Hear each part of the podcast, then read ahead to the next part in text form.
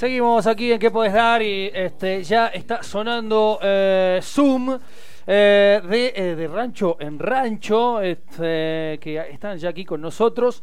Y recuerdo este, la última vez que nos visitaron, fue antes de la pandemia, y creo que hubieron muchos cambios ¿no? en el proyecto desde aquel entonces. Así que este, tenemos aquí a, primero al Simio, así es, ¿verdad?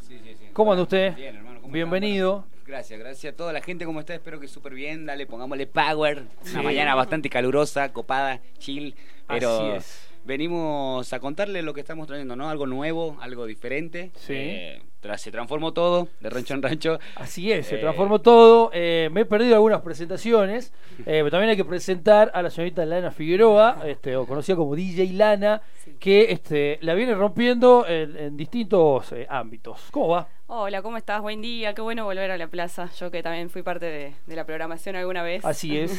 Un honor. Qué bueno. Entonces, este, bueno, nosotros ávidos de saber lo que se viene el fin de semana y bueno, todo lo que están este, a punto de presentar eh, con todos estos este, cambios que, Sí. que hubo. Sí, la verdad que sí, todos estos cambios que nos conllevó años. eh, estamos por sacar este nuevo EP de nosotros, de Rancho en Rancho Family.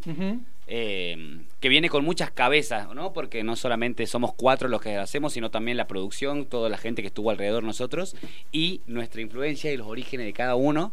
Eh, creo que hoy en día estamos trabajando y estamos indagando en nuevas, nuevos géneros, nuevas cosas que antes por ahí lo teníamos en mente, pero no sabíamos que se podía poner adentro de esto, ¿no? Del EP y podíamos trabajarlo eh, con una impronta diferente. Venimos de ser tan precarios que hacíamos show con beatbox, yo soy el beatboxer de la banda, Sí.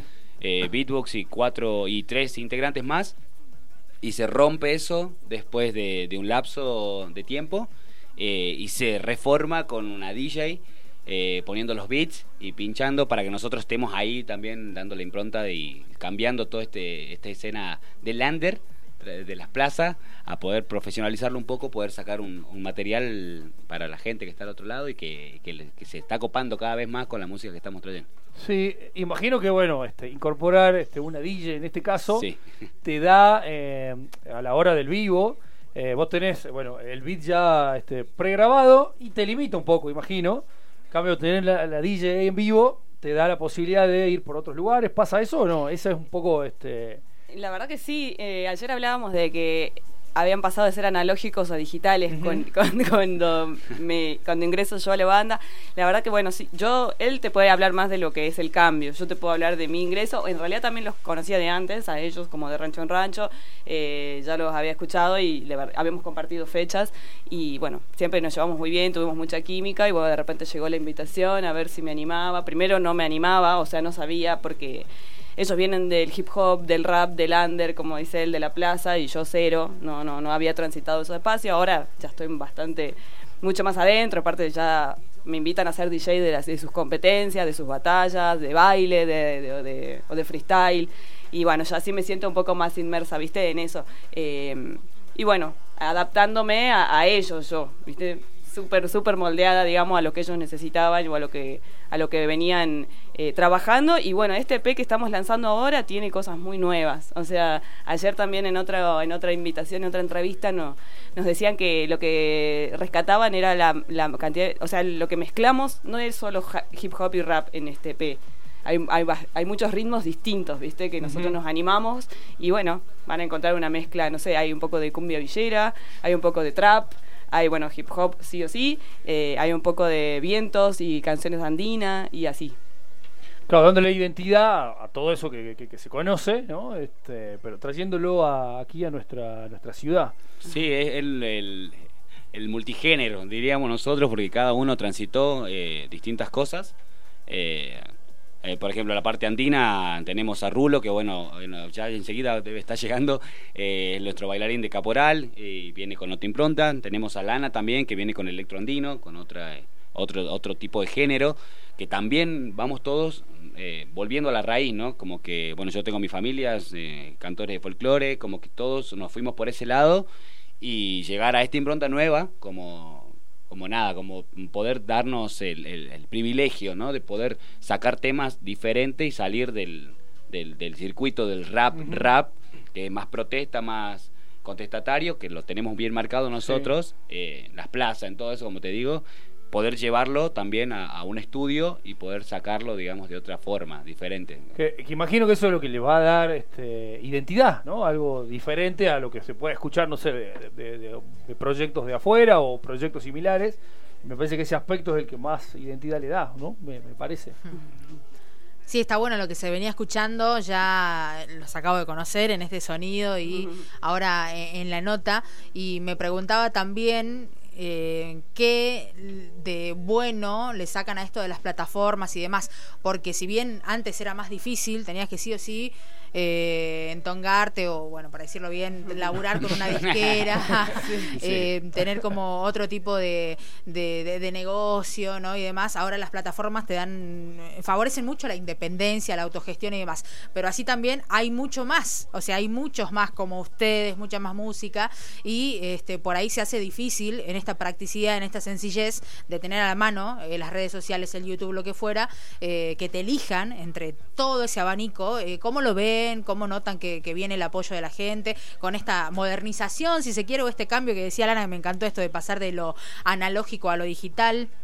Es re loco, es la nueva, es la nueva, es la nueva era, es lo nuevo. Eh, también es como un sueño, ¿no? Una reconstrucción de nosotros, de, pensar de que, mm, ¿no? Como que llegaríamos a este momento. Es como que transitamos 10 años y, llegar a este momento de poder lanzar el, el EP de, después de tanta tantas discusiones, tanta pelea, tanto ir y volver, tanto llegar a una conclusión de cuatro cabezas diferentes de decir, bueno, vamos a sentar el proyecto, lo trabajamos, lo laburamos y eso es, ¿no? Como, como vos decís esto de, las plataformas, llegar a profesionalizarse, por así decirlo, eh, para poder mostrar algo es, tremendo. O sea, fue un, un acto de trabajar duro para poder sacarlo y llevarlo a las plataformas, que hoy en día era el sueño de nosotros poder llegar a estas plataformas de hoy en día. Antes, bueno, era Ares y bajabas el tema en Ares, ¿entendés? Y hoy está Spotify, hoy está, ¿me entendés? iTunes y todos los, los, temas diferentes. Eh, yo creo que también va por ese lado. Creo que, que transformarnos, como ella dice, analógicamente a hacerlo más digital aún eh, creo que un golazo. ¿Y cómo ven eh, eh, la escena con respecto a, porque por ejemplo ustedes vieron la posibilidad de mejorar, de ir creciendo, de innovar?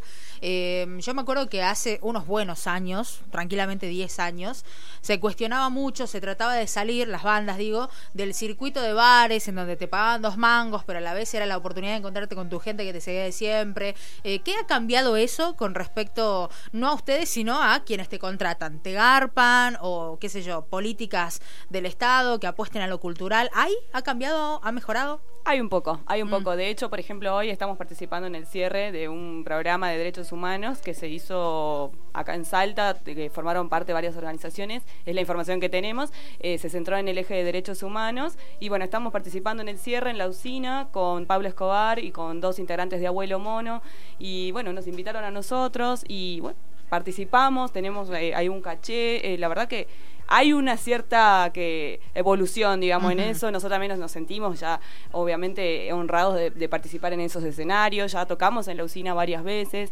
y bueno, eh, sí hay una transformación que, la vemos positiva, obviamente, ya trascender y estar eh, y compartir esos escenarios, o qué sé yo, tenemos una conferencia de prensa, cosas que antes no, no habíamos vivido, no mm. nos había pasado, digamos. Ellos vienen de tocar en bares o en compes y gratis, porque no y, y, agradeciendo a que hayan espacios, ¿viste? Ahora creemos y también nos animamos nosotros a eso, digamos, a, decir, che, invítennos, o, o, también evolucionamos así profesionalmente en la música para que también tener un material y que nos puedan escuchar y que podamos ser parte de, de, lo que ya varios están, ¿no? Un poquito ya en esto.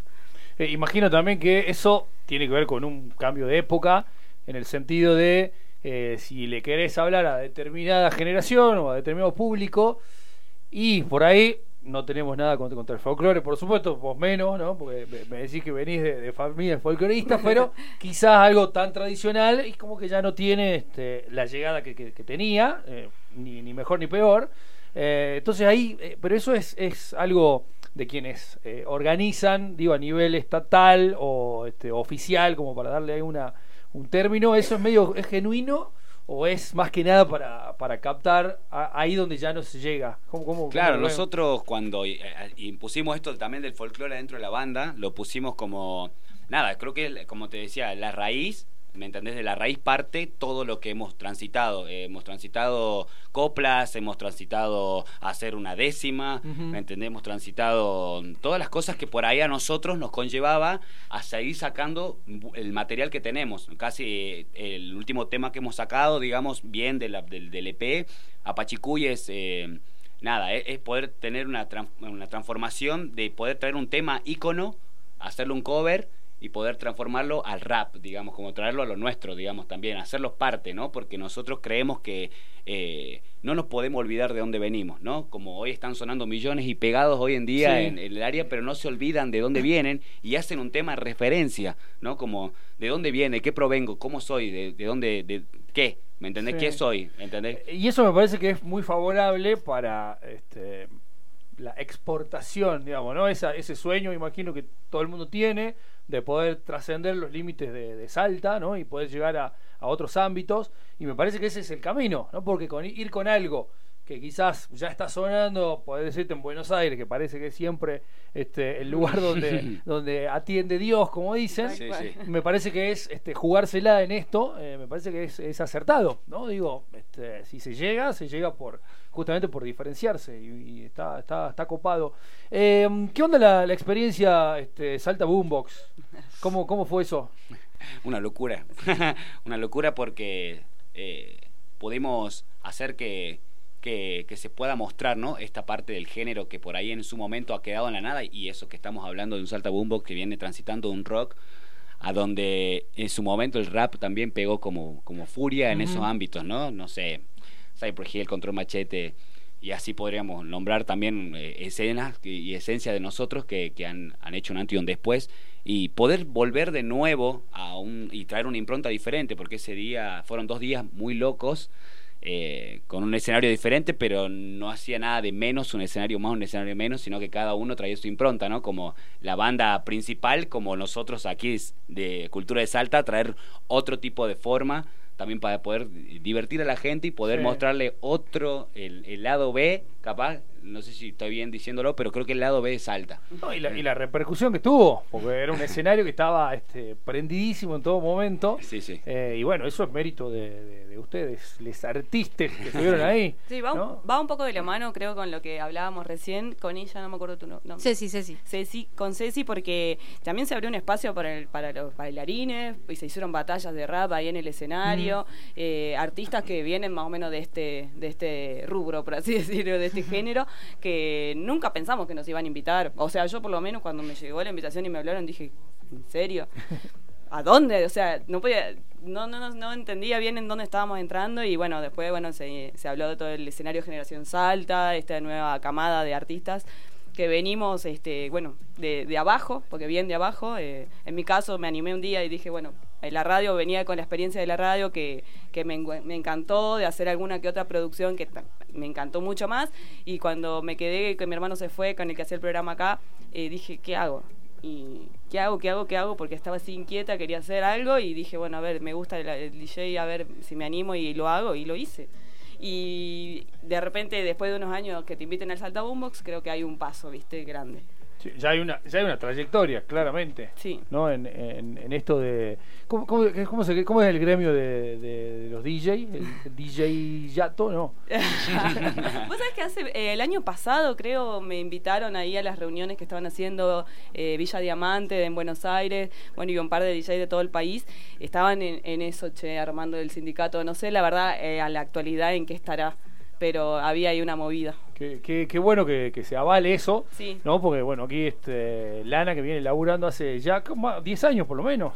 Eh, menos. En la cultura sí, como DJ 4. 4 pero este siempre siempre ahí este al frente eh, siempre culillando como, como, tiene que ser y bueno cómo la, la presentación de, del fin de semana cuándo, cuándo se lanza todo eso queremos este, queremos saber Ahí el viernes estamos saliendo a partir de viernes, sábado, 12 de la noche. Ya se está subiendo a las plataformas el EP.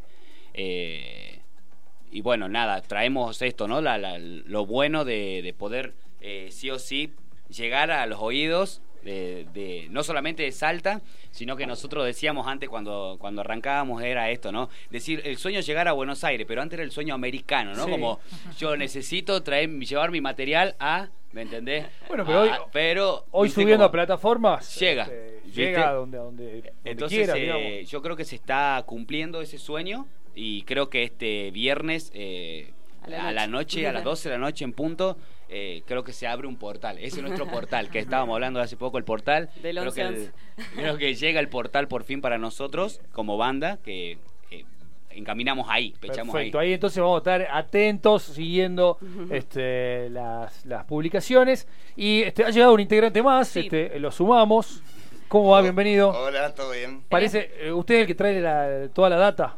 Él es Monquila. Yo sé que traigo la data, pero llega tarde. Ya, se hace carga de los demás. Tarde, pero llega. Es como el mensajero de Perú, él se va llegando caminando así tranquilo. Está bien, está bien, está bien. Llega, llega, llega. Eh, y el, eh, bueno, eso eh, dijimos el este, viernes a la noche, o a las 12, casi Así. sábado. Bueno, Sí, viernes, en sábado. realidad es el- la fecha es el sábado, El sábado. 19 de noviembre. O sea, Bien. tiramos viernes a las 12 porque la ansiedad nos gana, ¿viste? Pero Bien. bien ahí. El EP se llama Dread Family, tiene tres